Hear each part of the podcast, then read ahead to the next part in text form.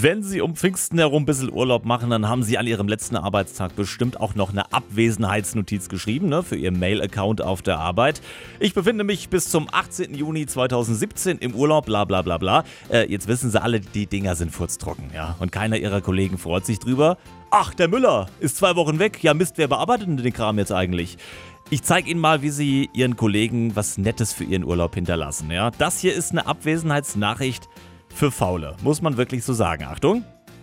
Ich befinde mich bis zum 18. Juli im Urlaub. Ich gestatte jedem Absender eine E-Mail. Wenn Sie mir mehrere E-Mails schicken, äh, werde ich Ihre Mails nach dem Zufallsprinzip löschen, bis ich sie auf eine reduziert habe. Wählen Sie weise und bitte beachten Sie, dass Sie mir bereits eine E-Mail geschrieben haben.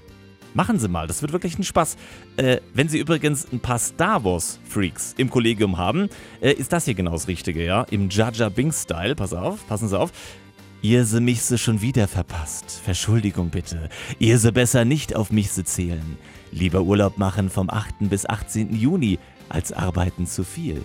Ja, und das hier bitte nur unter einem männlichen Kollegium machen. Ich bin derzeit nicht im Büro, weil ich mit der hübschen Blonden aus dem Sekretariat durchgebrannt bin und etwas Vorsprung vor meiner Frau benötige. Ja, so kann's gehen. Sie merken selbst, mit Humor auf der Arbeit macht's Leben einfach mehr Spaß.